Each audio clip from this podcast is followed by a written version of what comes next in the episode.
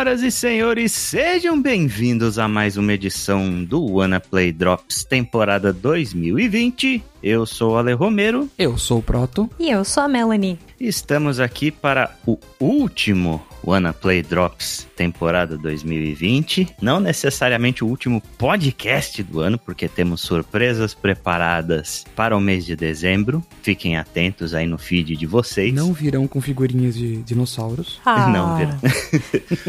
Mas fiquem atentos ao feed de vocês, porque vocês já sabem, né? Fim de ano é época de tradição no Wanna Play, então vocês já sabem mais ou menos o que esperar. Como a gente está devendo aí de dois anos que tivemos em ato, a gente vai ter alguns podcasts aí de final de ano para vocês muito em breve. Mas hoje, hoje a gente vai falar ainda sobre joguinhos de 2020 e afins, né? Coisas que a gente jogou na atualidade. Então, começando pela Mel. Mel, qual que é o jogo que você estava jogando e já terminou. Então, hoje eu vou falar do tão aguardado, o tão bem quisto, né? O jogo de 2020, o seu, o meu, o nosso Cracheta Furacão. Cracheta Furacão, melhor ação de marketing da história dos videogames, parabéns. Quem fez isso merece um prêmio, sério. Que ideia, que ideia, gente. Muito bom. É pra Que fechar ideia. 2020 com chave de ouro, né? Mas Crash Bandicoot 4, It's About Time. Como dizem por aí, o Dark Souls dos jogos de plataforma. E, e fica a questão aqui, seria Crash Bandicoot o Dark Souls dos jogos de plataforma ou seria Bloodborne o Crash Bandicoot dos Souls-like? Realmente, depois que as pessoas começaram a jogar Crash de novo, né? Quando saiu a coletânea, daí eles perceberam que Dark Souls não era tão difícil assim Cara- quanto todo mundo imaginava, né? Tendo zerado Crash Bandicoot 4, eu vou dizer que Dark Souls é bem menos punitivo. Mas vamos lá. Então, Crash Bandicoot é uma série que já é antiga o suficiente pra ter gente que nasceu depois de Crash Bandicoot 3, que foi o último jogo que fez um estardalhaço maior na série. Talvez por ter sido o último jogo numerado da série, né? Ainda na época do PlayStation 1. E depois disso, a gente não teve muito jogo de grande relevância até o remake da trilogia original, tirando o Crash Team Racing, que é um jogo de corrida, então eu nem incluo esse TR na lista, né? O que veio depois do 3, se eu não me engano, foram o Wrath of Cortex, o Twin Sanity, o Crash of Titans e o Mind Over Mutant, tirando os jogos do GBA, né? Sim. É, todos eles disponíveis pro PlayStation 2, pro Xbox, alguns deles foram pro 360 também. A trilogia original, ela foi desenvolvida pela Naughty Dog, mas depois disso, a franquia Crash Bandicoot meio que ficou passando de estúdio em estúdio e de publisher em publisher, né? E com o fim da geração do Play 2, a série meio que sumiu do radar. É, todo mundo lembra do Crash como o mascote da Sony, né? Como uma- Exato. o grande mascotinho do PlayStation 1. E até é engraçado o pessoal achar que era uma IP da Sony, justamente pela Naughty Dog agora ser um estúdio da Sony, etc. Exato. Mas na época, Naughty Dog não era um estúdio da Sony. Exatamente. Só agia como um. Na época, a Naughty Dog era um estúdio independente e os direitos de Crash Bandicoot sempre foram da Activision. Então, com isso, depois que a Naughty Dog foi comprada pela Sony, etc., os direitos passaram para Activision, que foi passando para os estúdios dela desenvolver coisas. E aí, quando anunciaram que ia sair a trilogia original do Crash Bandicoot para Xbox, as pessoas entraram em choque. É, exatamente. E o máximo que a gente teve de Crash Bandicoot foi um cameo dele, né, em Skylanders no PlayStation 3. E, Sim. cara, foi muito triste porque a cada jogo que saía, você sentia na pele o quão irrelevante a série estava se tornando, né? Quando eu joguei o Crash of Titans no DS, eu não consegui deixar de pensar, cara, que morte horrível.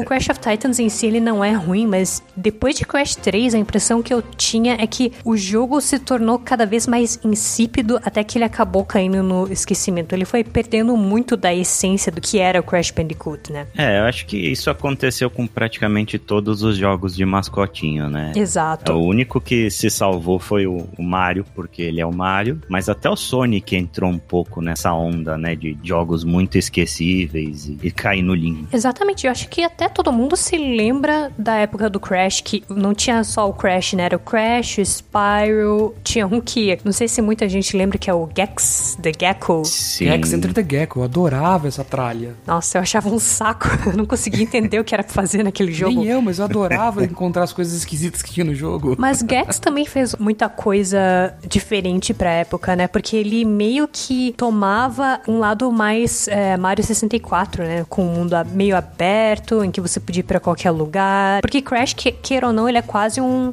um jogo em rail, né? Ele tem um único caminho, você segue por aquele caminho. Gex e Spyro, eles eram jogos bem mais abertos. É, o Crash ele é um jogo de fases, Uhum. né? Ele é bem estilo de plataforma clássico É mesmo. plataforma roots mesmo. né? Plataforma bem rude. em 3D. E eu acho que eu não cheguei a zerar nenhum Crash Bandicoot depois do 3, então talvez eu esteja sendo um pouco cruel ou até mesmo injusta com a série, mas a verdade é que eu tenho um carinho muito grande pela trilogia original e nisso tudo talvez eu até caia naquela categoria da galera que só acha Crash 4 bom por causa da nostalgia. Aham. Mas é inegável que eu tenho muitas memórias boas atreladas à trilogia original, o que inclui aquela experiência muito anos 90 de crianças jogando videogame na sala, os pais assistindo, mas é bem isso. Então, no final das contas, Crash Bandicoot é, talvez nem seja tão bom e eu só gosto da série por causa das memórias, mas independente, eu vou dizer que Crash Bandicoot 4 It's About Time é finalmente uma sequência numerada para a série, é um jogo muito bom. Então, a história da série, na minha opinião, nunca foi o ponto forte, né? Pra quem não jogou a trilogia original ou o remake, remaster dela, você controla o Crash Bandicoot, que é um marsupial que serviu de cobaia a um cientista louco e adquiriu superpoderes. E está indo atrás do clássico vilão Neocortex, porque ele tem planos malignos e o Crash quer parar o vilão, como todo bom herói. Deep Lore. Exato, Deep Lore, exato. Deep Lore. Toma isso, Dark Souls. Mas em Crash 4 você pode jogar tanto com o Crash como a Coco Bandicoot, que é a irmãzinha dele. Na trilogia original, original zona do Play 1, você só podia jogar com a Coco em algumas fases específicas do terceiro jogo. E no remake você podia usar em qualquer um dos dois em qualquer fase. Em Crash 4 é a mesma coisa. Se não me engano, quando você tá jogando a primeira fase pela primeira vez, ah, você só pode jogar com o Crash. Mas depois disso você pode trocar os personagens quando quiser. E, inclusive pode voltar pra primeira fase e jogar com a Coco. Então os dois têm exatamente as mesmas habilidades. Então não tem nada do estilo, ah, você tem que jogar com um deles em uma fase, jogar com o outro em outra fase. Não existe diferença de gameplay? Nenhuma. É só skin mesmo, então. É, exato. Certo. Não é tipo Donkey Kong. O moveset dos dois é o mesmo. E logo de cara, você tem um moveset bem semelhante ao do Crash 3, né? Que além do ataque giratório normal, você tem o pulo duplo, que antes era uma habilidade especial que você pegava depois que você passava um certo número de fases, né? E um certo número de bosses. Agora ele já tá disponível logo de cara. Você tem o escorregão e aquela bundada para quebrar caixas com suporte de metal. Daí você também pode dar o escorregão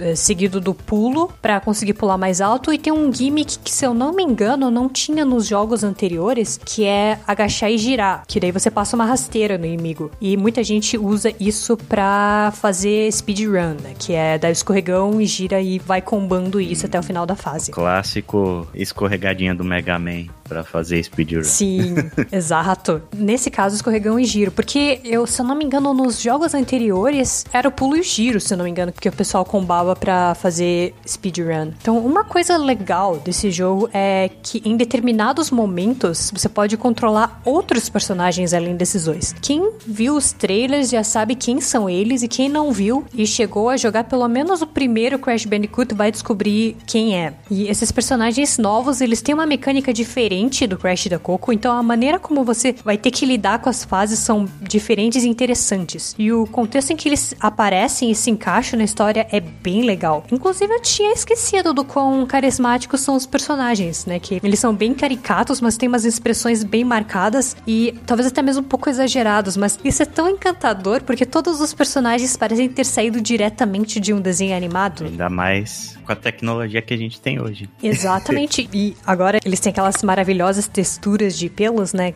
Eles realmente parecem ursinhos de pelúcia. Muito legal, muito legal. E algumas fases têm uma cutscene curtinha no começo, nada que chegue a incomodar, mesmo porque você pode pular todas elas. E o design das fases é uma coisa incrível. com muitos detalhes, muitas coisas acontecendo ao fundo, mas ao mesmo tempo mantendo a identidade dos jogos antigos. Uma coisa que eu gosto muito nas fases é como elas mesclam os vários elementos que a gente já viu nos jogos anteriores, tipo as fases de fugir de alguma coisa ou as fases de montaria. Eu acho que algumas das fases mais memoráveis da trilogia clássica eram as fases de montar no touro ou no ursinho, no polar, né? Ou a fase de fugir do pedregulho gigante. Hum. E essas fases não só voltaram, como foram mescladas com as fases normais. Então, não raramente você vai se passando pela fase normal, quando a câmera começa a virar e de repente ela fica de frente para você. Quando isso acontece, você já se liga: ah, vai vir uma sessão de fugir de alguma coisa agora. E tudo isso é muito bem feito, é muito gostoso de jogar. Eles também adicionaram algumas partes on rails, né? Que também são legais e que dão uma variedade ainda maior ao jogo. Eu sei que tem muita gente que não gosta, mas eu adorei. E ele também introduz mecânicas novas durante o jogo no formato de máscaras. Em determinados pontos do jogo, você vai encontrar máscaras que te dão habilidades muito específicas e o resto da fase vai ser baseada nessa nova mecânica, que é para você se acostumar como ela funciona. Quando você começa o jogo, você pode escolher o modo clássico e o modo com vidas infinitas, e se você estiver morrendo muitas vezes no mesmo ponto, o jogo te dá uma colher de chá e traz o checkpoint um pouco mais para perto de onde você tá morrendo ou remove alguns inimigos. E acho que a partir daqui começam as reclamações que eu tenho escutado das pessoas que jogaram o jogo. Fica muito claro desde a primeira fase que o jogo não vai te dar nada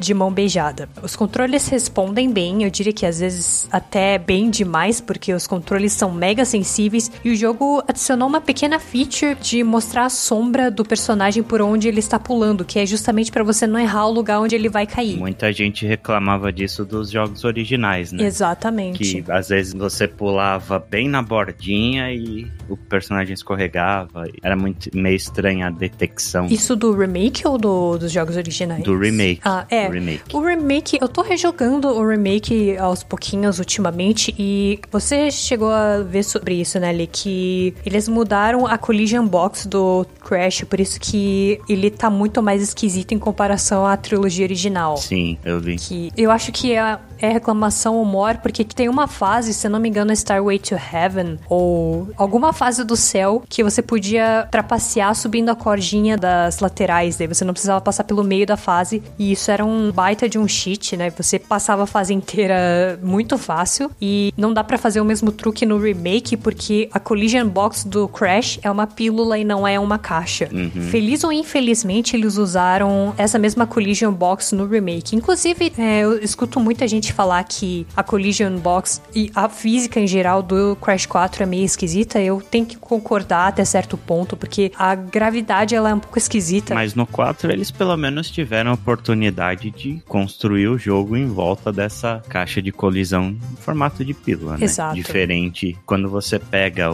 um jogo que é de uma forma e aí você muda coisas, especialmente num jogo como Crash, que sempre foi muito difícil e requer uma, muita precisão. Você mudar um detalhe desses faz bastante diferença. É, faz toda a diferença, mas eu sinto que, pelo menos no Crash 4, em comparação com o remake da trilogia, a física das bordinhas é um pouco mais, digamos, tolerante, sabe? Tanto que você pode chegar até um certo ponto na borda e você não vai escorregar para fora, mas eu também não fiz o teste para ver se é isso mesmo, né? Mas no final de contas não adianta, gente, você vai ter que se acostumar, engole o choro e vai do jeito que dá, que o jogo não vai mudar por causa disso, infelizmente, né? Ao mesmo tempo, o jogo vai exigir de você tudo que ele ensinou até aquele ponto, né? Então, quando ele introduz uma mecânica nova na fase, ao final da fase, ele vai exigir que você saiba exatamente o que você está fazendo e mais perto do final ele mistura todas as mecânicas que você aprendeu até então. E não é só isso, ele mistura todas as mecânicas e introduz situações quase extremas para você provar que você não só entendeu como elas funcionam, mas também adquiriu maestria de todas elas. Então, por causa disso, o jogo pode ser bastante desafiador. O que eu vou dizer é, gente, não é só porque o jogo habilita vidas infinitas que ele é fácil. Mesmo com o checkpoint adaptativo e com vidas infinitas, você ainda tem que ser muito preciso com a maneira como você manipula ataques e pulos, sobretudo conforme você se aproxima do final do jogo, você tem que começar a usar tudo de uma vez só. Assim como nos jogos anteriores, você tem aquele lance de pegar todas as caixas para conseguir uma gema. E quando você consegue um determinado número de gemas, você é recompensado com alguma coisa. Então, quando você termina uma fase, você habilita o modo Time Trial, em que você tem que chegar até o final da fase numa tacada só, sem morrer. E aqui vem outras duas reclamações que eu ouvi a respeito do jogo. Um, que as fases são muito longas, e dois, que as caixas são escondidas demais. E,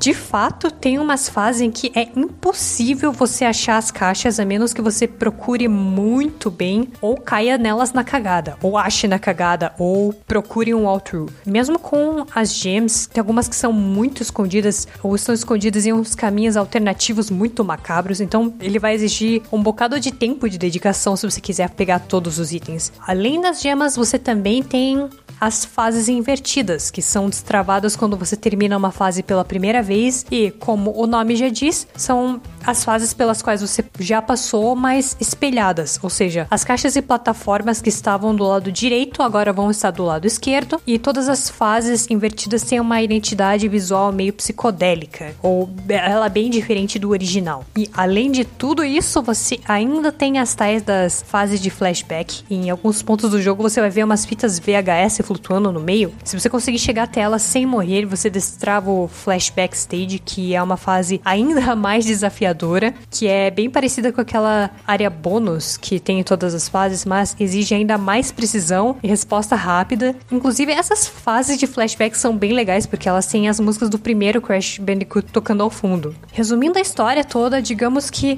por causa da crise atual, você só tem dinheiro para comprar um jogo e esse jogo tem que durar o máximo de tempo possível, Nesse caso, definitivamente pegue Crash Bandicoot 4. O jogo é uma boa combinação de desafio, de coisas para descobrir. Se você tá indo atrás da platina desse jogo, você vai ter uma boa quantidade de horas de jogo. É, eu fico bem surpreso com esse retorno do Crash, assim, porque foi o que você falou lá no começo. A série, assim como a maioria dos jogos de mascote, ela foi caindo num limbo, né? Porque, de qualquer forma, todo jogo de mascote passou por, mais ou menos pela mesma coisa, de tipo, os jogos saíam com muita frequência, né? Saíam um jogo atrás do outro, às vezes um por ano, às vezes um a cada dois anos, e a, a fórmula acabava saturando um pouco. Daí o pessoal tentava inovar de alguma forma, né? Tentava mudar o gameplay para tentar manter aquele personagem relevante de alguma forma, e na maioria esmagadora dos casos isso não deu certo. Talvez o único mascote que tenha sobrevivido por mais tempo foi o Spyro por causa do Skylanders, né? E Skylanders foi um jogo que fez muito sucesso, mas é um estilo de jogo completamente diferente, não tem nada a ver com o original, né? Eles só usaram o personagem mesmo para fazer outra coisa. É, eu acho que é aquilo que você tinha dito também que o único mascote que consegue fazer um sucesso relativamente consistente até hoje em dia é o Mario e talvez Zelda, né? Sim. É, eu não considero Zelda como um, um mascote, né? É, pra mim, É. Zelda, Zelda, o Link, o, o Zelda Verde. o, o Zelda Verde. Eu né? acho que Zelda é um jogo mais maduro para os padrões da Nintendo, assim, de todos os jogos mais clássicos, ele é um dos que tem um padrão um pouco mais maduro, não é exatamente o mascote, né? O mascotinho pra mim é mesmo o Mario, no caso da Sega o Sonic, no caso da Sony era, era o Crash. Só que Hum. eu acho que muito por conta da Nintendo, assim, que a gente teve um revival desses jogos de mascote, sabe? Depois que a Nintendo começou a fazer um bom trabalho, por exemplo, com Donkey Kong Country, né? Teve aquele primeiro jogo do Wii, que veio antes do Tropical Freeze. Fez bastante sucesso e, conseguiu seu público de nicho. E o próprio Tropical Freeze depois vendeu bem, foi um jogo super elogiado e tal. As produtoras começaram a descobrir que existia um pouco de espaço para esses mascotes, né? Tanto que o, o Crash Bandicoot Insane Trilogy vendeu absurdamente bem. Toda vez que eu entrava para ver os top 10 de jogos mais vendidos, Reino Unido ou dos Estados Unidos, você via o Insane Trilogy lá, né? Ele parecia tipo um Mario Kart, assim, jogo que fica meses e meses e meses no top 10. Foi uma coisa muito surpreendente para mim. Então eu acho que por conta disso, né, depois eles inclusive lançaram um remake do Crash Nitro Racing, né, que é aquele Uhum. Crash É o Crash Team Racing, no caso. é, É, é um remake do Crash Team Racing e o nome é Crash Team Racing Nitrofield, Uhum. né? Nitrofield. Eles lançaram também, vendeu muito bem, e aí, naturalmente, rolou uma sequência numerada da série e tal. E eu acredito que eles encontraram o seu público, sabe? Não é todas as fórmulas de jogos dessa época que funcionam bem, né? A gente viu aí, por exemplo, o remake do Medieval saiu e ninguém deu a mínima bola. É, sabe? é verdade. Mas eu também sinto que nós estamos em uma época de um certo revival de mascotes. Não só mascotes, mas séries mesmo, né? Uhum. A gente teve o remake da trilogia Crash, do Spyro, e agora, bem recentemente, o do Tony Hawk. Uhum. Então, não sei se é porque o pessoal que jogava isso na época, quando era adolescente, era criança, hoje em dia já virou adulto e tá trabalhando nessa indústria. Não sei se é a mão dessas pessoas influenciando o mercado de jogos. É, e também é o público consumidor, né? O pessoal que jogou esses jogos na infância hoje já tem dinheiro e tal. E Exato. existe muita memória afetiva em relação a esses jogos. Mas não só isso, né? Eles estão cobrindo um nicho de jogos mais simples, de jogos mais tranquilos, que ficou meio abandonado por um tempo, né? O Crash Bandicoot é um jogo desafiador, principalmente o 4, mas ele não é um jogo complexo, ele não é um Souls-like, você tem que ficar pensando no tipo de arma, pensando em estratégia. Ele é um jogo que você senta, joga, apanha, perde, desiste ou avança, mas você não tem profundidade de desafio, de Desafio não, você não tem profundidade de estratégia, de ficar pensando. De mecânica, de né? mecânica, obrigado. Essa é a palavra que eu tô procurando. É, uma coisa que eu escuto muito sobre Crash Bandicoot é que ele é fácil de aprender, difícil de. É, É, difícil de dominar. Isso, exato. Eu concordo com o Proto. Ele é um jogo difícil, com certeza, mas mecanicamente ele é simples, né? E às vezes faz falta um, um tipo de jogo assim. Eu não sei exatamente se o Crash tá fazendo sucesso com uma nova geração, né? Eu imagino até que sim, porque pelo tanto que vendeu o Insane Trilogy, não pode ser só o pessoal comprando pela nostalgia. Eu acho que ele atingiu um novo público aí pela fórmula dele original ser tão boa, né? Foi um jogo que acabou caindo bem e que encontrou o seu caminho, né? É, O Crash 4, ele, pelo que eu vejo, pega muito da fórmula dos originais. Ele não tenta reinventar a roda e com isso a, a série não vai obviamente ser um estouro de popularidade, não vai vender que nem um Call of Duty, mas tem o seu espaço aí para um jogo eventual a cada dois ou três anos, vai ter seu público. Né? Contanto que não siga a moda que ele tinha seguido antes de fazer um jogo anual que acaba se distanciando muito do jogo original, né? Porque se você for ver, em termos gerais, o jogo até que envelheceu bem. Porque é o tipo de jogo que hoje em dia você ainda consegue jogar e ele ainda é bom, sabe? Sim, sim. É aquela coisa, tipo, Medieval, por que, que o remake de Medieval não é bom? Porque o jogo original não era bom. Medieval nunca Na foi cara! Mas as pessoas têm uma memória afetiva e o pessoal viu que, né, Crash vendeu bem, Spyro vendeu bem, mas Spyro e Crash são dois jogos que sempre foram excelentes, ao contrário de Medieval. mas mesmo os jogos muito bons, tipo o Yooka-Laylee, né, pra mim é um grande exemplo. Uhum. A fórmula de Banjo-Kazooie, ela não funciona mais hoje. Pra mim, a prova foi o Yooka-Laylee, assim, o Yooka-Laylee pra mim é um jogo muito chato. Embora eu tenha escutado de quem jogou e era fã de Banjo-Kazooie, gostou bastante. Pois é. Mas aí eu me pergunto de novo, né? Quanto disso é a nostalgia falando mais alto, né? E quanto disso é o jogo realmente sendo bom? Sem dúvida, porque eles pegaram exatamente a mesma fórmula do jogo da década de 90, os banjos originais. Tipo, sem tirar nem pôr, sabe? Até inclusive os defeitos. Mas a trilha sonora não é tão boa. Do ukulele, no caso? Do ukulele. A trilha sonora de Banjo-Kazooie é maravilhosa. Assim, É, e eu acho que eu às vezes tento entender qual exatamente é o público-alvo de Crash, que a gente sabe que o público principal talvez seja as pessoas que jogaram a trilogia original na época, mas esse Crash 4, ele é interessante não só pelo lance da jogabilidade e o fato dele ser desafiador, mas o humor dele é um humor que eu me perguntei muitas vezes quem exatamente ele está tentando agradar, porque ele é uma história simples, mas ele é muito engraçado, sabe? É o tipo a gente com Animaniacs Sabe? A gente acha engraçado, mas crianças talvez também achem engraçado. Sim. Interessante, é muito interessante qual seria o público-alvo desse jogo e quem são as pessoas novas que ele conseguiu capturar. Minha opinião, baseada em nada além da minha imaginação, é que a ideia de lançar um Crash, principalmente Crash, Crash, Sonic, esses jogos que são mais simples e que no momento pegam pra nossa nostalgia, é porque quem tá jogando agora são os adultos. Só que as crianças estão jogando os mesmos jogos que elas jogavam quase 10 anos atrás, Minecraft.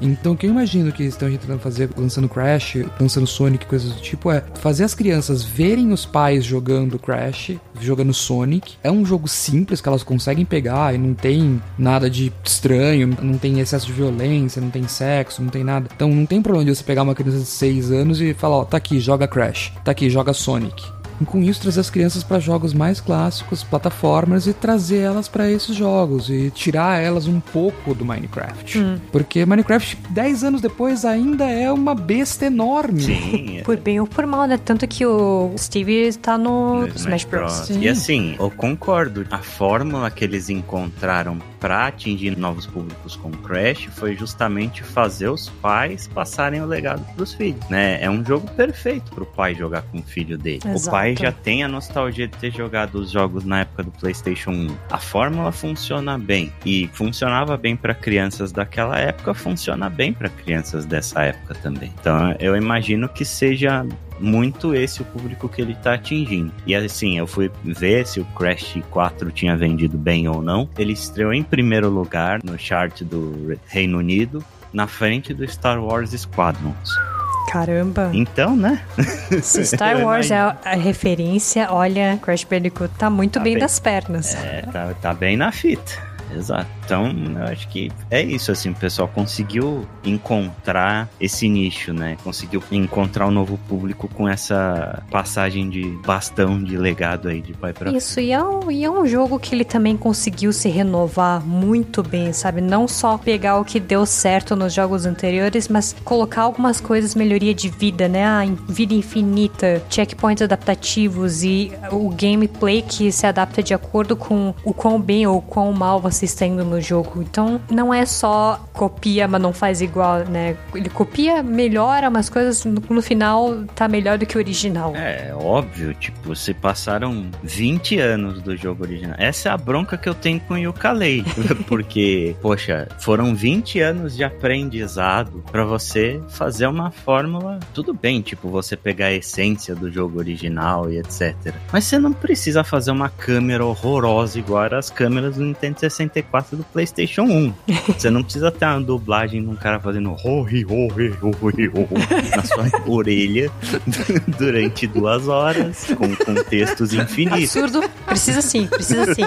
Essa é a coisa que fizeram certo. Não reclame disso. Absurdo. É, é horrível, é horrível. Na minha cabeça, imediatamente veio uma tela com a carinha do Alê no canto, o texto dele. E, oh, yo, E você ainda disse que não é necessário ali. Que absurdo. Precisa sim, precisa sim. Melhor edição. Ukulele Gotti. É, socorro. Mas, é isso. Acho que Crash aí conseguiu, né, sobreviver ao teste do tempo e, e vai conseguir levar o seu legado adiante. É isso aí. Cracheta Furacão, joguem. Se vocês gostam do Crash Bandicoot da série original, joguem. Se vocês querem conhecer um jogo novo de plataforma com o fio dos jogos antigos, joguem. Bom jogo. Um pouquinho caro, talvez, mas pelo tempo que ele vai durar, cara, vale o preço. Eu estou bem feliz com ele. E é isso.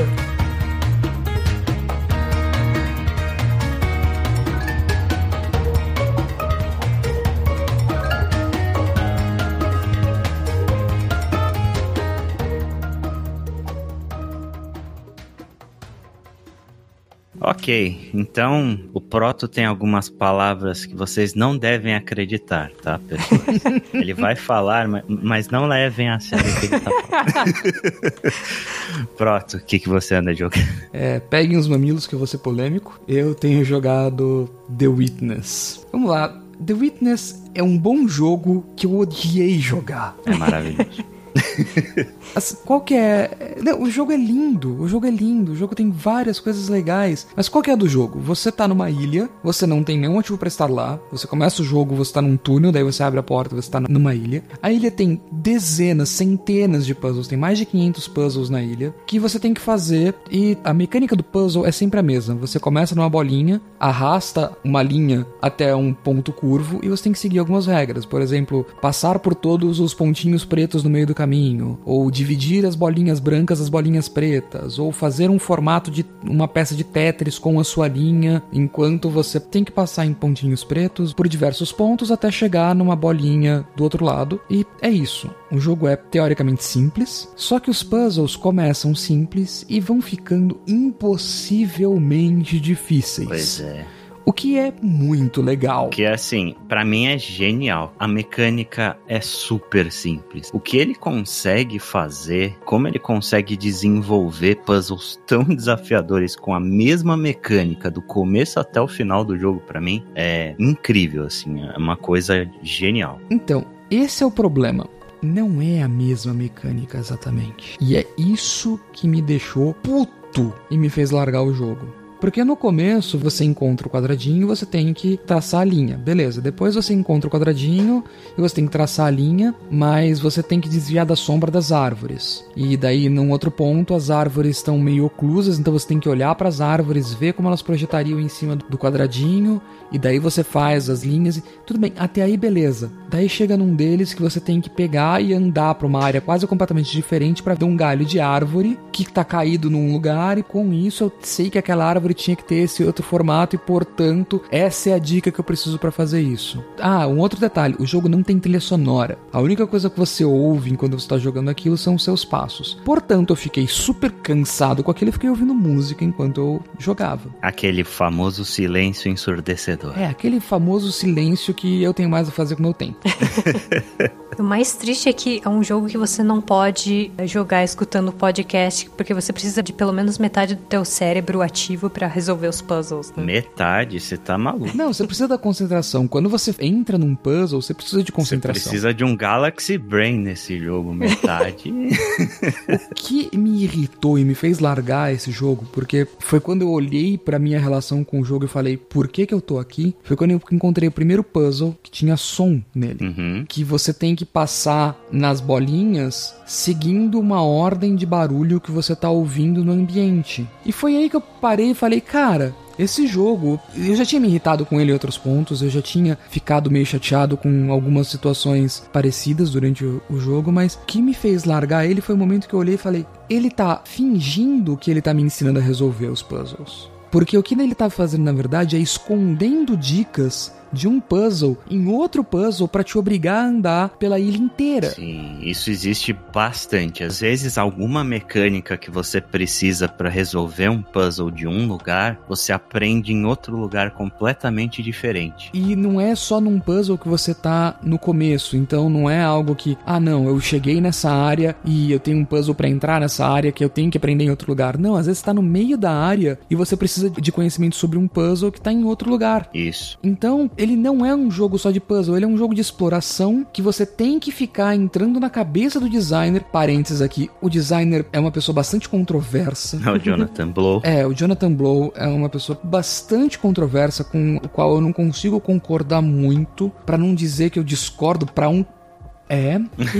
então, assim, ele é um jogo bom. Se você tá afim de tudo que ele tem para te oferecer, que são puzzles bastante desafiadores, uma exploração silenciosa, você ter que quebrar a cabeça e sair da caixa o tempo inteiro e tudo dentro do jogo ser puzzle e tudo que você está encontrando ser parte de um puzzle maior, ele é um jogo muito legal, ele provavelmente vai ser um jogo para você. Mas para mim não era o jogo. Era o jogo que eu abri pensando, legal, um jogo de puzzles. Eu adoro jogo de puzzles. Eu resolvi os primeiros 20 puzzles dele sorrindo, falando, nossa, legal. Nem todos eram fáceis, vários eu fiquei porra, o que que tá acontecendo? Teve um momento que eu entrei em streaming com a Mel, porque eu tinha descoberto um easter egg no jogo, que depois eu fui descobrir que não é um easter egg, é uma parte de um puzzle ainda maior e que quase me fez virar a mesa. E isso é uma experiência muito interessante que eu tive, que eu tava meio deprê naquele dia e você falou, Mel, você tá com tempo, eu vou ligar o stream aí. Daí ele ligou o stream e mostrou o negócio e deu, ok, eu não entendi o que você está tentando mostrar no final. A gente passou duas horas resolvendo puzzles aleatórios e descobrindo que The Witness, na verdade, é um excelente jogo co-op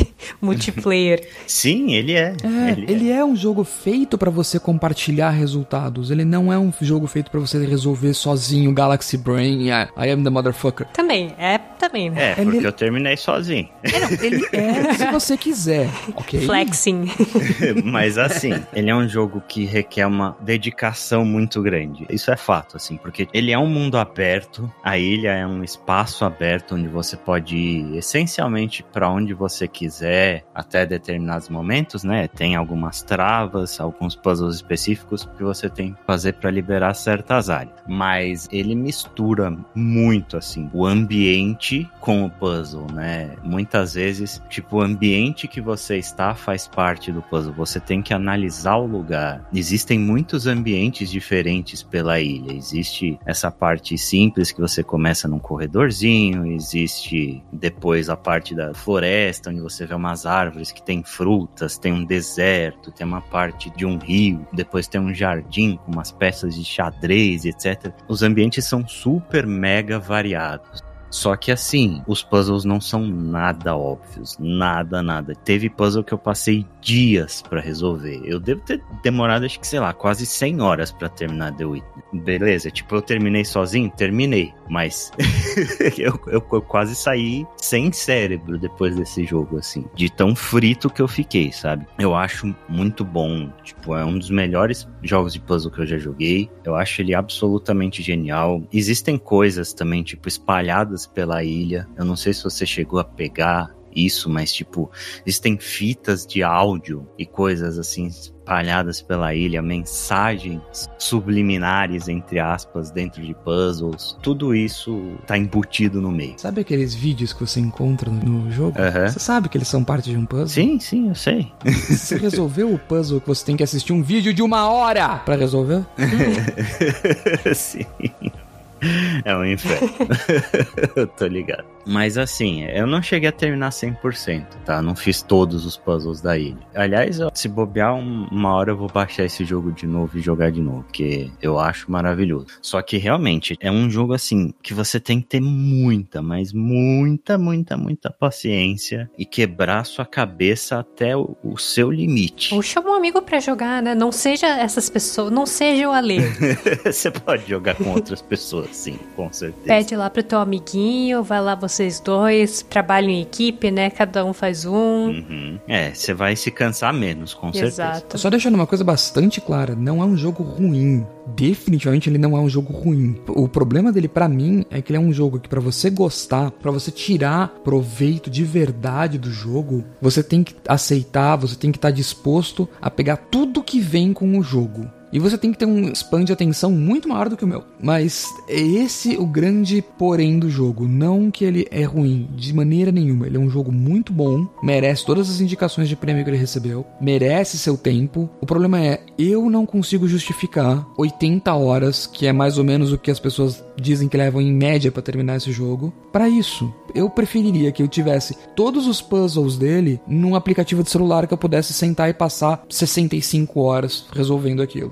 Proto, Deixa eu fazer uma pergunta. Qual a diferença para você de The Witness e Baba Is You? Nossa, eu ia fazer pergunta qual é a diferença entre The Witness e Breath of the Wild.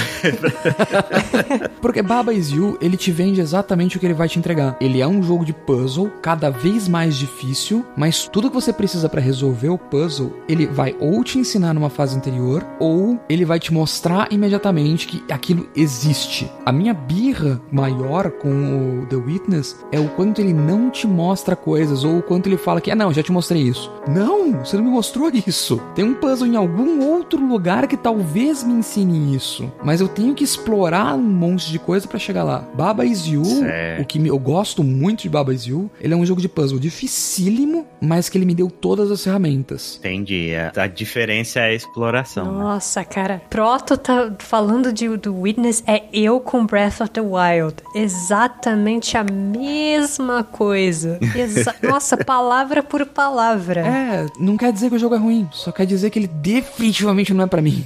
Exato. Então, Proto, obrigada por resumir Breath of the Wild pra mim. Ainda tem tempo de, tempo de pedir refund? Porque o The Witness eu comprei em 2018, então eu acho que já passou o prazo. Mas eu acho que The Witness ainda é um jogo que, por mais que você não goste de- do que o jogo se propôs a fazer, eu acho que é um jogo interessante pra experiência co-op, como a gente tava fazendo. Ah, pausa aí, deixa eu tirar uma screenshot, vamos resolver junto. Eu acho que se depender de mim mesmo, eu sozinha provavelmente não vou terminar o jogo. Eu joguei, eu gostei bastante, mas não é o tipo de jogo que eu quero com muito fervor terminar. Mas, tipo, se for pra ver os outros jogando, ajudar a resolver os puzzles e ver como é que eles resolvem os puzzles, assim, eu acho que é uma experiência muito válida e muito melhor do que jogar sozinho. Possivelmente é. Possivelmente é. Porque cansa, né? Obviamente ele é Cansa cansa. pra é, caramba. é um jogo que te deixa mentalmente exausto, assim. Porque você às vezes fica horas num puzzle, aí você fala, cara, não é possível. Eu não sei, a mecânica deve estar em outro lugar. Aí você vai pra outro lugar, achar outro puzzle, e aí você não entende porcaria do próximo puzzle também, sabe? Breath of the Wild mandou um abraço. Assim você vai rodando em um monte de lugar sem conseguir resolver nada e é frustrante, sabe? Até você de fato parar em algum canto e ficar horas e horas e horas e horas naquilo até você conseguir resolver. É um jogo que requer muita paciência, mas tipo, os momentos de mind blow pra mim nesse jogo, a- satisfação de você conseguir resolver um puzzle é extremamente complexo, pra mim é o que fez dele tão especial, assim, é muito satisfatório. É aquilo de você botar muito esforço em alguma coisa e quando você consegue cumprir aqui o objetivo, eu como uma pessoa fã de Souls-like, né? eu gosto, eu gosto muito desse tipo de sensação. Essa, essa é uma das coisas mais gostosas pra mim que tem um Souls-like. Beleza, eu passei quatro horas num boss. Na hora que eu consigo derrotar aquele boss, o feeling, aquele feeling de, de superação é maravilhoso, é uma sensação indescritível. E pra mim, The Witness é um jogo sobre isso, assim, 100%. É, mas ao mesmo tempo também dá pra entender por que que esse jogo não seria pra certas pessoas, né? Claro, claro. Ele é frustrante. Ele é extremamente Não, frustrante eu tô ok. Eu tô jogando Baba Is You. Baba Is You é argumentavelmente mais difícil que The Witness. É, eu ouvi gente que terminou The Witness falando que jamais na vida queria terminar Baba Is You. Por isso que eu fiz a pergunta. Então, a minha diferença pra mim, na verdade, é o que o jogo te promete e o que o jogo te entrega. Uhum. Ou era a sua expectativa em relação ao jogo e no final que ele é de verdade. É. Por isso que eu acho muito bom que eu não precise fazer um review de Breath of the Wild, porque exatamente isso que o Proto tá falando de The Witness. Exatamente isso. Uhum. Né, dá pra entender. Eu falaria algo similar com The Witcher 3, por exemplo. Pena que o Chico não tá aqui pra falar qual que é o dele, né? Pois Porque eu é. Acho que todo mundo tem um jogo que todo mundo ama e não funcionou pra pessoa. É, você fala, gente, não é possível, eu não sou normal. É, eu tô jogando errado, né? Eu tô jogando errado, o que que acontece? Por que que eu não tô gostando disso? Todo mundo gosta disso, por que que eu não gosto, né? Mas às vezes não funciona pra você. É. É. Agora, em compensação, quando eu larguei The Witness, eu falei, ok, vamos jogar um jogo de fazer linhazinhas que eu gosto. Daí eu baixei o Pipe Dream Da Crystal Dynamics. de 92. Não, ele é da LucasArts. Se eu não me engano, ele foi feito pela LucasArts e publicado pela Crystal Dynamics, ou é o contrário? Não, ele é publicado pela LucasArts no ocidente pra SNES, mas ele é um jogo japonês de 89, na verdade. Ah, ele é. era um jogo de arcade. Entendi. Que, na, na minha opinião, é um daqueles jogos que ninguém nunca jogou, porque, vamos lá, você não encontra review dele, você não encontra guia dele, você não encontra um strategy guide dele, nada. Você encontra medos de vídeo do pessoal no YouTube. E, cara, é um jogo divertidíssimo. É um jogo delicioso de você ficar ligando o caninho de uma ponta a outra. Você tem um mínimo de canos pra fazer e é pra fazer ponto. E é isso aí. Pronto. Sabe onde você vai encontrar coisa dele? Onde? No Japão. No podcast Melhores Jogos que Ninguém Jogou, volume 3. Tan, tan,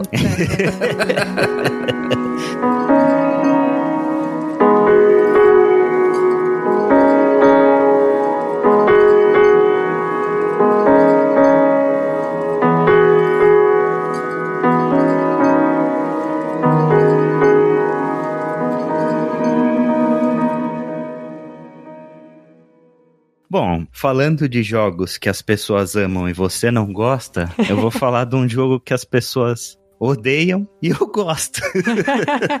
Sempre tem alguém pra contrariar todo mundo, né? É, é, tipo, é justamente o contrário. Todo mundo odiou esse jogo e você fala, cara, por que que eu gosto disso? Eu não sou normal, não, não deve...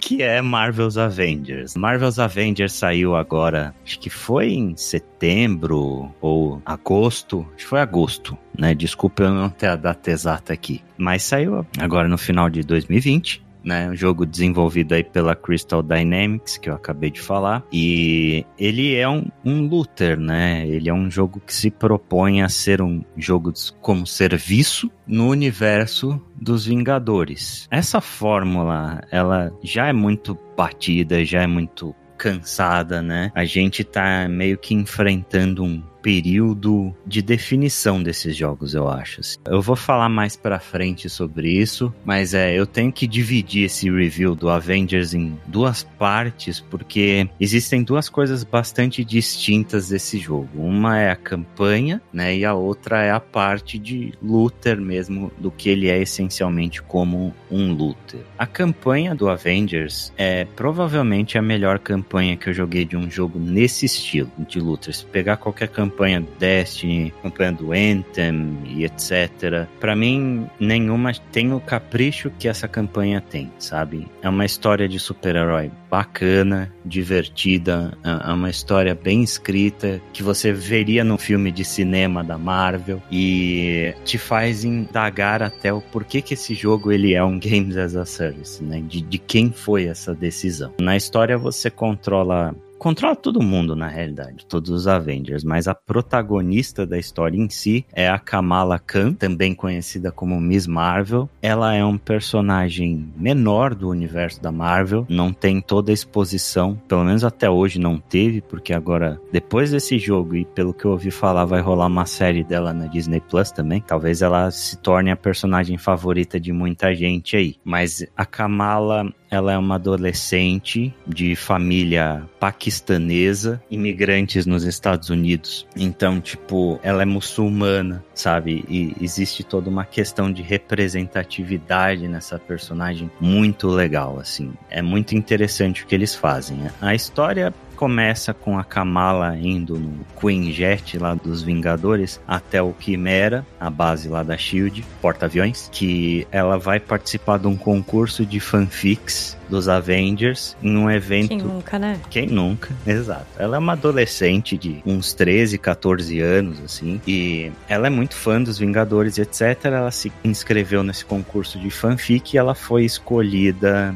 como uma das finalistas para apresentar as fanfics diretamente pros Vingadores lá no, no Quimera, né? E é um evento todo especial que tá rolando, chamado A-Day, né? Uma celebração aos Avengers e tal. Ao mesmo tempo que vai rolar esse concurso de fanfic, vai rolar outras muitas coisas. Eles estavam apresentando uns testes com umas novas tecnologias que estavam sendo feitas. Aí, tipo, a Kamala vai lá no Quinjet até o Quimera e lá dentro tá rolando um festival, assim, com quadrinhos dos Avengers para vender, tem estátuas deles para lá e para cá, tipo uma coisa bem Disneylandia, sabe? E é muito interessante esse começo, esse prólogo do jogo. Eu achei muito legal porque ele mostra o lado muito humano da Kamala. Quando eu joguei o beta do Avengers que teve, eu achei que a Kamala ia ser um personagem insuportável, assim, sinceramente. Achei que ia ser o clichê.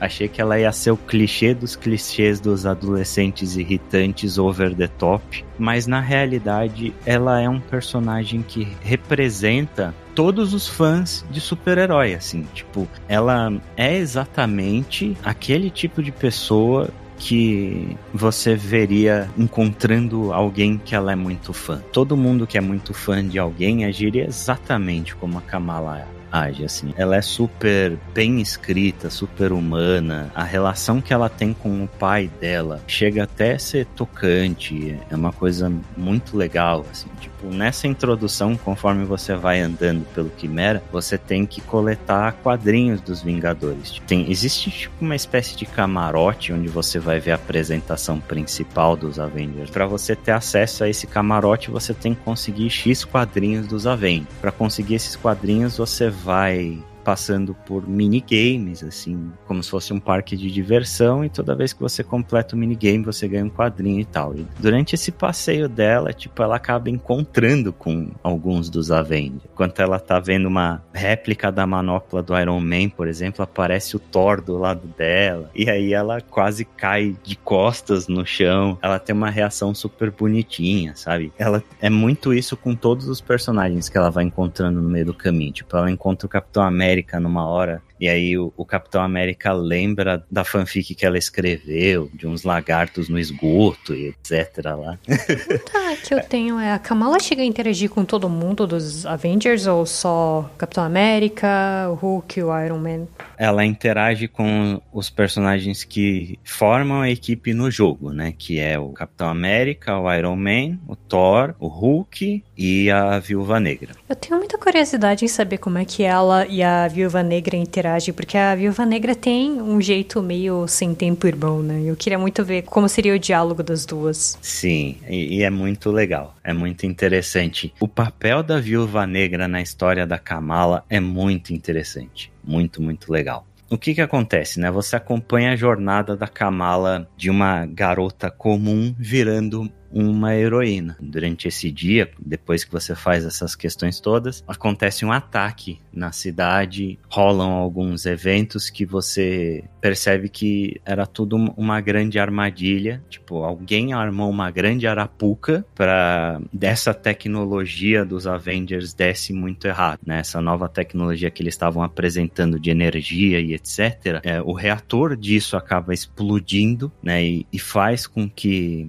a cidade inteira ela comece a sofrer com uma espécie de uma radiação. E aí as pessoas começam a adquirir poderes, assim que a Kamala adquire os, os, poderes dela. Essas pessoas que foram afetadas pela radiação do reator lá do Quimera, elas são chamadas de inumanos e tal. E tipo, quando rola esse acidente, os Avengers são culpados disso, né? O grupo se dissolve, rola todo uma, uma um grande debate sobre a questão do, da importância do perigo dos super-heróis e etc. E basicamente os Vingadores acabam, vai cada um para um canto, surge uma outra empresa com dois cientistas que trabalhavam junto com eles, eles compram a tecnologia do Tony Stark e criam uma empresa chamada AIM. E essa empresa, ela é uma empresa de segurança que funciona à base de robôs. E esses caras são basicamente quem tomam os lugares dos Avengers nesses anos seguintes. E o jogo começa em si cinco anos depois desses acontecimentos, com a Kamala fazendo parte de uma resistência, sabe? Ela vê que o comportamento da Amy é muito estranho, ela não acredita que o Capitão América tenha sido o vilão que todo mundo acha que ele é, né? Por conta da questão lá da explosão do reator. Existe um vídeo de câmera de segurança mostrando o Capitão América fechando a porta e explodindo o reator. Então todo mundo coloca a culpa nos Avengers por causa disso, ninguém sabe onde eles estão e etc, etc. E o seu trabalho como a Kamala no jogo é revelar aí todo o plano da EN, qual é o, o verdadeiro objetivo deles, né? E reunir os Avengers de volta e tal, descobrir toda essa verdade. Essa é a campanha do jogo. E, cara, é uma campanha muito legal, assim. Como eu falei, tipo, a jornada da Kamala de uma garota comum até ela virar uma super-heroína é muito interessante. Ela é uma personagem muito crível, muito bem escrita, muito sensível e que é praticamente consenso, assim, que rouba completamente a cena da campanha. Ela é muito mais bem escrita qualquer um dos outros Vingadores. O nível de profundidade que ela tem, sabe? E essa parte da representatividade é muito legal. Por exemplo, eu falei que ela é muçulmana, o primeiro uniforme que ela constrói, ela costura a partir da, da burca que ela usava. Sabe? E aí ela começa a falar disso pro Tony Stark, etc. Ela falando que ela tava costurando o uniforme por conta da burca, usando a burca que ela tinha. E aí o Tony Stark fala que é sim, tem que começar de algum canto. Aí ele fala da primeira armadura que ele construiu, etc. É uma história muito legal. É super divertida, é super universo Marvel e etc. É uma campanha relativamente curta. Eu acho que ela deve ter aí entre umas 8 a 10 horas, não, não, passa muito disso não. Eu tinha visto um pessoal falando que ela tinha uma duração de um Tomb Raider da Crystal Dynamics e não chega nem perto. Ela tem a duração de qualquer outra campanha de looter aí, do Destiny, do Anthem, também duram mais ou menos em torno disso. Eu sinto que se a Crystal Dynamics tivesse feito um jogo single player, poderia até ser multiplayer, mas um jogo focado em história, como foi, por exemplo, o Spider-Man, se eles tivessem se aprofundado um pouco mais nessa história, desenvolvido um pouco mais os personagens, cara, esse jogo teria sido tão bem mais aceito do que ele foi, tão bem mais, porque não dá muito para entender o porquê eles tiveram essa decisão de fazer um looter no, no universo de Avengers, né? Parece que foi uma, uma decisão tomada por corporação mesmo. Agora entra a segunda parte do meu review falando da parte looter, do endgame, etc. de Avengers. Ele saiu com exatamente os mesmos problemas que vários desses jogos saíram e fracassaram. O exemplo maior que a gente tem é Anthem, obviamente. Ele virou um benchmark negativo da indústria em relação a como se lançar um jogo, mas é, teve outros exemplos, como Fallout 76, né, como No Man's Sky e afins. Mas é impressionante como dois anos depois que Anthem saiu,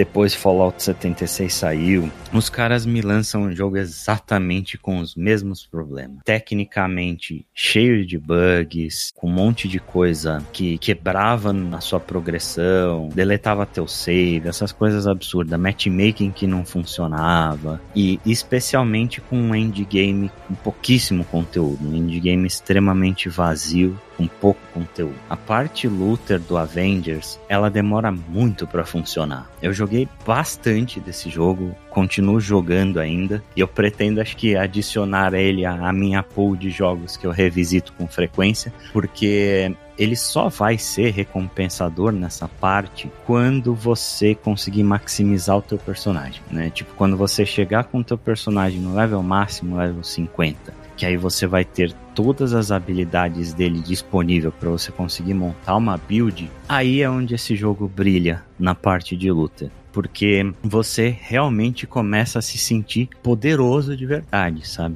Você começa a sentir que você tá controlando um super-herói de fato. Tipo, quando você vai jogar com o Hulk, o que, que você espera do Hulk? Você espera que o Hulk seja aquele cara, aquele tanque e um personagem imortal que, que atropela tudo que tem pelo caminho sai dando porrada em tudo e etc. E tipo, durante a sua progressão até o level 50, ele não é nada disso. Você vai morrer pra caramba se você tentar entrar de frente no meio de um monte de gente. Assim, você começa com pouca energia, você começa com o medidor intrínseco lá, que é onde você pode usar os seus poderes. Também é super limitado. Então, tipo, você fala, cara, por que é que eu, o Hulk, estou apanhando de um robozinho de bosta? Aqui. Isso não faz o menor sentido. Isso não combina com a Power Fantasy que eu esperaria de um jogo de super-herói, né? Só que aí quando você chega no endgame, o Hulk fica praticamente imortal. Então você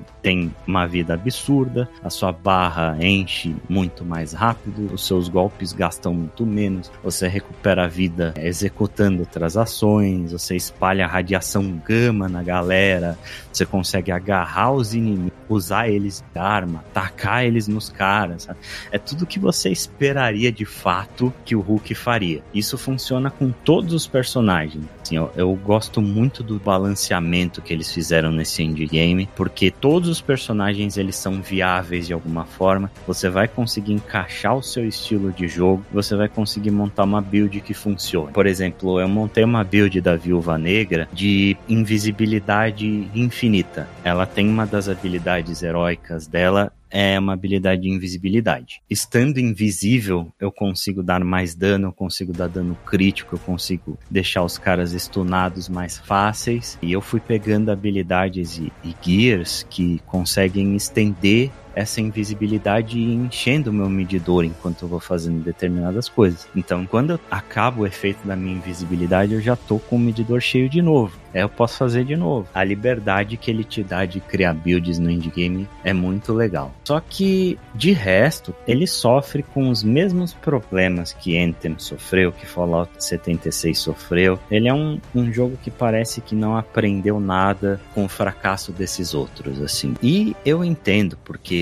um looter, ele é um jogo muito difícil de ser feito, sabe? Ele é um jogo que, se a gente pegar os casos de sucesso, não são muitos, né? Tipo, Destiny é um caso de sucesso com certeza, mas Destiny saiu em 2014. Quando ele saiu, ele também foi muito quebrado e teve muito esforço da desenvolvedora, muita tentativa e erro até eles conseguirem encontrar o que, que dava certo em Destiny ou não. Isso é uma coisa que eu ouvi falar muito do primeiro Destiny, né? Que o jogo base ele não é grandes coisas e onde ele brilha realmente são nas expansões. Isso. Todo mundo fala que o Taken King, que é a primeira grande expansão do Destiny, né? ele é praticamente um Destiny 1.5 ele reformulou muita coisa que o jogo original tinha feito de errado. Né? Então a Band colocou muito trabalho em cima de Destiny para conseguir fazer com que o jogo funcionasse, para criar a comunidade que tem hoje. Né? Foram muitos anos aí de envolvimento em cima disso. E para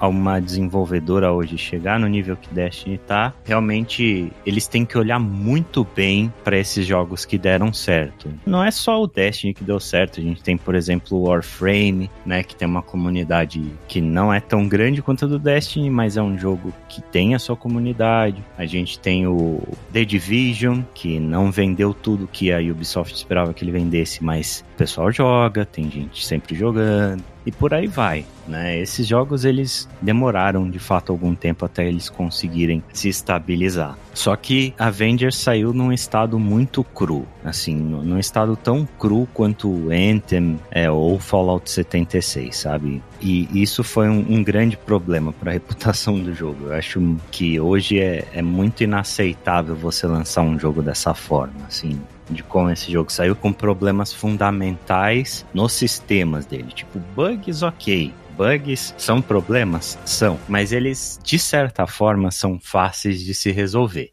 Né? Tanto que a, a Crystal Dynamics lançou vários patches já em relação a esse jogo eles estão sendo muito rápidos para corrigir esse tipo de coisa. Em termos de bugs, nesse momento tem pouquíssimos em relação ao que tinha no, no lançamento de fato. Só que o problema é em coisas fundamentais mesmo, é, é, na fundação do jogo. Você ter um sistema de loot que não recompensa é um grande erro, é uma coisa que todos esses jogos morreram por conta disso, assim. Tipo, não foram nem por conta dos bugs, mas o cara que produz um looter, eu acho que ele acha que os jogadores vão jogar o jogo dele de forma incondicional. Não, beleza, eu vou criar um gameplay aqui, um loop de gameplay gostoso, e os caras vão jogar aqui, vão ficar repetindo o mesmo conteúdo ad eternum e tranquilo, assim, sabe? Eles estavam contando com a força do nome Avengers também, né? Também, também, sim. O Félix, que é um amigo meu lá que trabalha pra Disney, ele fala da importância mercadológica desse projeto porque esse foi um ano muito parado para Marvel, né? A gente não teve filmes e pela primeira vez em muito tempo e as séries da Marvel vão começar a sair só agora para esse final de ano. Então ele foi um produto que serviu como branding mesmo, assim, para deixar a marca fresca na cabeça das pessoas. É um jogo que obviamente vendeu muito bem, né? Não tinha como não vender muito bem com a marca Avengers ali. Né? Só que eu acho que ele venderia tão bem quanto se ele fosse só um jogo de história. Ele não precisaria ter sido um jogo como serviço para eles conseguirem fazer isso. Eu acho que foi uma coisa muito greedy eles tentarem seguir por esse caminho. Mas dito isso, né? Existe o potencial ali. Existem problemas muito graves, tipo a questão do loot não ser satisfatório. Isso é, é um problema muito grave, porque você investir muitas horas em um jogo e não ser recompensado é a coisa mais frustrante que tem, é algo que vai fazer um jogador de luta parar de jogar na hora, sabe? O que o jogador espera de um jogo assim é que o jogo recompense ele pelo tempo que ele está investindo. O cara pode até grindar, ele pode repetir o mesmo conteúdo trocentas vezes, desde que a recompensa que exista no final vale a pena. E a partir do momento em que você começa a ser mão de vaca com o loot, que você começa a colocar barreiras no meio do caminho para impedir a progressão dos jogadores, para colocar um timer nisso, e que a recompensa de fato que você ganhe não seja algo que seja satisfatório, essas pessoas vão abandonar o jogo. Poxa, tantas empresas passaram por isso. E por que é que a Avengers saiu dessa forma? Por que é que saiu com Mega Hive, que é um dos eventos de endgame? São 48 andares. É um troço gigantesco que você tem que botar pelo menos umas duas, três horas para fazer tudo. E você chegar no final desse evento e ganhar tipo um equipamento azul é inconcebível, sabe? É para deixar qualquer um puto da cara. Mas como eu disse lá atrás, né? Dito isso, existe o potencial ali. Tipo, a fundação do jogo é legal. Como eu disse, ele te recompensa na parte de Power Fantasy quando você consegue chegar com o teu personagem no nível máximo. A partir daí o jogo fica bastante divertido. O universo de Avengers é um universo para muitas histórias, obviamente, né? Tem muitos personagens que eles podem usar, tem muitas histórias que eles podem aproveitar para expandir esse jogo e ele ficar um jogo muito bacana daqui a algum tempinho. E o que chama a atenção para mim é que a Crystal Dynamics ela tá agindo muito rápido em cima de Avengers, assim, mais rápido do que qualquer outro estúdio que fez um Luther, inclusive a Band. Em menos de dois meses que o jogo saiu, a gente já teve uma quantidade enorme de correção de bugs e de implantações de feedbacks que vieram da própria comunidade. Em dois meses eles implantaram coisas que acharia que eles iam demorar um ano para implementar. Então isso diz muito sobre o próprio estúdio, né? A Crystal Dynamics é um estúdio top tier aí que está no mercado há mais de 20 anos, fez muita coisa importante, são caras que trabalham muito bem e esse trabalho está sendo muito bem feito. Então, assim, Avengers talvez não seja como No Man's Sky que demorou dois ou três anos para ter um, um comeback, para virar um jogo interessante de fato, sabe? Talvez eles consigam fazer isso em menos tempo. O que vai definir isso ou não vai ser a budget que o estúdio vai ter para continuar desenvolvendo isso aí, né? Se a Disney e afins e a Square Enix vão deixar esses caras terem essa liberdade para fazer esse jogo evoluir e virar o que todo mundo espera que ele seja. Eu, obviamente, não recomendo Avengers agora, sabe? Se você se interessou pela história, se de repente esperar uma promo e pegar para jogar a campanha, tudo bem, ok, eu acho que, que vale a pena. Não vale a pena você pagar preço cheio nele só pela campanha. E o endgame, tipo, como looter, não vale a pena agora. Nesse momento, não vale a pena. Eu esperaria mais um tempo, pelo menos mais um ou dois meses aí, até o final do ano, para ver como as coisas vão andar, se a gente vai ter um roadmap de conteúdo e etc, para saber para onde esse jogo vai. Eu acredito num comeback dele, sabe? Eu acredito mais num comeback de Avengers do que num comeback de Anthem, por exemplo. Anthem morreu e existe aquele projeto de um Anthem 2.0, que o jogo vai ter uma reformulação completa e etc. Eu não acredito que essa reformulação vá sair, sinceramente. Ah, eu quero acreditar. Anthem é um, o tipo de jogo que tinha tanto potencial quando ele foi mostrado pela primeira vez na E3. E eu acho que é, talvez seja, de novo, o, o fator nostalgia, porque ele remete muito ao Mass Effect e tal. Mas é um projeto em que eu realmente queria muito que ele desse certo. Sim, eu também. eu gostei muito de Anthem, muito mais do que ele merecia que eu gostasse. é, mas na verdade, ouvindo você falar do Avengers em si, até fiquei surpresa, porque eu lembro que você e o Chico começaram a jogar mais ou menos na mesma época quando o jogo saiu, e não parecia que vocês estavam nada felizes com o jogo. Não, e não mesmo. Ele mudou bastante já, desde que ele saiu. Então, tipo, isso é um grande mérito da Crystal Dynamics. Eu tenho que citar isso porque o jogo evoluiu muito, assim, em termos de updates de quality of life, de bugs e inclusive das recompensas. Hoje, por exemplo, a Mega Hive te dá dois exóticos no final. É 100% garantido. É, mas eu acho que as críticas que eu escutava mais enquanto vocês jogavam o comecinho da campanha é que não existia muita diferenciação entre os personagens, o moveset dos personagens, né? Porque eles são muito iguais. Uhum. E que o jogo em si, pelo que você falou, parece que eles já resolveram esse problema, que é né, rebalanceamento dos loots e tal. Mas a impressão que dá é que o jogo não sabia que direção tomar durante a campanha single player, o que me faz pensar que a campanha single player meio que não deveria existir. Tipo, eu não sei como é que funciona em Destiny, se Destiny tem uma campanha single player sólida ou se ele foi feito para você jogar em raid ou com uma party fechada. Uhum. Sim, ele tem uma campanha single player que serve basicamente para te introduzir o jogo. Uhum. Serve para te introduzir as mecânicas, tem a sua história, né? Tem todo o lore, etc. E não tem uma, ele tem várias campanhas, né? Cada expansão é lançada uma campanha nova. Mas, tipo, você sabe que o, o grosso do jogo não tá ali. Uhum.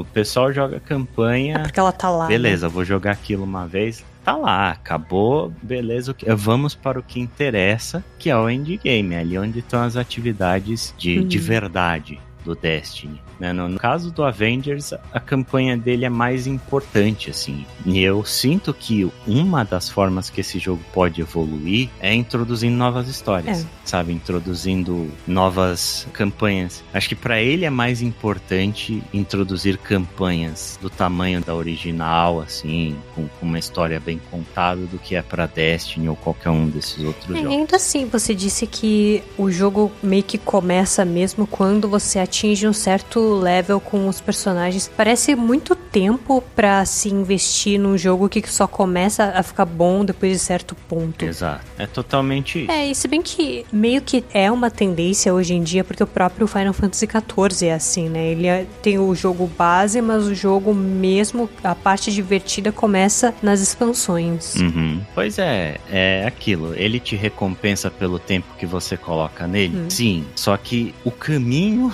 É, até lá, exato. até você ganhar essa recompensa, é chato, é tedioso. Jogar com os heróis enquanto você não tem habilidade nenhuma é frustrante, sabe? Você não espera aquilo de um personagem, você não espera aquilo de um super-herói, né? Uhum. Então, esse é o grande problema pra mim. A campanha, ela é legal pela história que ela conta, pelo desenvolvimento dos personagens e até pela variedade de gameplay, sabe? Ela tem até umas sessõezinhas de plataforma, né? uns quick time events e umas coisas assim que caberiam tranquilamente no Spider-Man, né? O Spider-Man da Insomnia. É, e pelo que você disse, eles deram uma arrumada no head bobbing também, né? Que é uma coisa que tava bem violenta. Eu tentei ver vídeos de gameplay do Avengers e não conseguia ficar 15 minutos assistindo porque o head bob e o, o field of vision do jogo eram absurdos. Não dava pra assistir aquilo lá por muito tempo. Exato, exato. É, esse foi um dos feedbacks que eles resolveram rápido, assim. É. né, o, o head bobbing que, que a Mel tá se referindo é a câmera tremer. E ela tremia basicamente o tempo Hum. todo no jogo. Eu fiquei nauseado no beta. assim, eu não consegui jogar mais do que duas ou três missões. Eu falei, para, chega, não, não aguento mais, justamente por causa desse head bobbing, assim. Era muito insuportável isso daí. Aí eles colocaram uma opção no jogo em que você pode controlar isso. Existe um slider que você pode ir de 0 a 10. Se você quiser desabilitar totalmente, você desabilita. Muito bom. A parte do motion blur, que todo mundo reclamou do beta, também foi consertado, não tem mais tanto motion blur, aí você pode controlar isso, no, pelo menos no PC, entre muitas outras coisas. Tipo, era super lento de você se locomover dentro dos hubs do jogo. Eles colocaram a opção de você poder correr dentro do hub. Existem dois hubs diferentes para você pegar os contratinhos lá para fazer diários e semanais, etc. Eles pegaram e colocaram esses contratos em máquinas dentro de cada hub, então tipo, dentro de um você consegue pegar o do outro, você não precisa ficar visitando o outro. Todas essas questões vieram de feedbacks da comunidade. Então por isso que, que mais uma vez eu exalto o trabalho que a Crystal Dynamics está fazendo. É muito rápido é, e é muito surpreendente. Mas eu não tenho como recomendar Avengers agora. Eu diria que se você se interessou pelo jogo de alguma forma, deixe ele aí no radar né? Deixa ele aí para ver o que, que, vai acontecer com o tempo. É, eu acredito num comeback, eu acredito que esse jogo vai ser muito legal daqui a algum tempo, com o feedback da comunidade, com a inserção de novo conteúdo, ele vai acabar eventualmente valendo a pena uma hora. Não acredito que ele vai morrer tão rápido assim como foi o caso do Anthem, sabe? Eu não acho que ele vai ser o, o Anthem novo, não. Mas é sempre uma aposta. Pelo preço que o jogo custa agora, ele certamente não vale o que ele oferece nesse momento.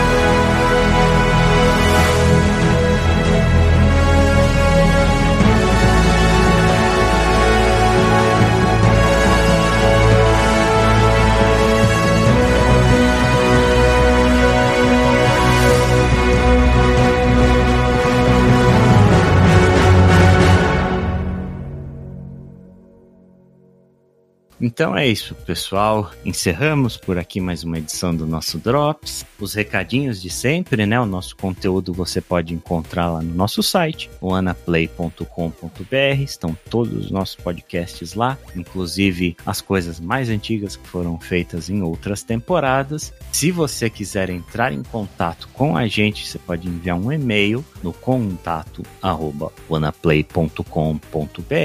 ou deixar um comentário nesse nosso post é, nós estamos aí nas redes sociais, no Twitter, Twitter é arroba uanaplaypod. A gente está no Instagram, é instagram.com.br uanaplaypod. A gente está também no Facebook, facebook.com.br uanaplaypod. Siga a gente lá para você saber quando um novo podcast estará indo ao ar, né? Em primeira mão aí. Então, por hoje a gente fica por aqui. Nos vemos no próximo episódio aí. Um abraço para todo mundo e até a próxima. Até a próxima. Até mais.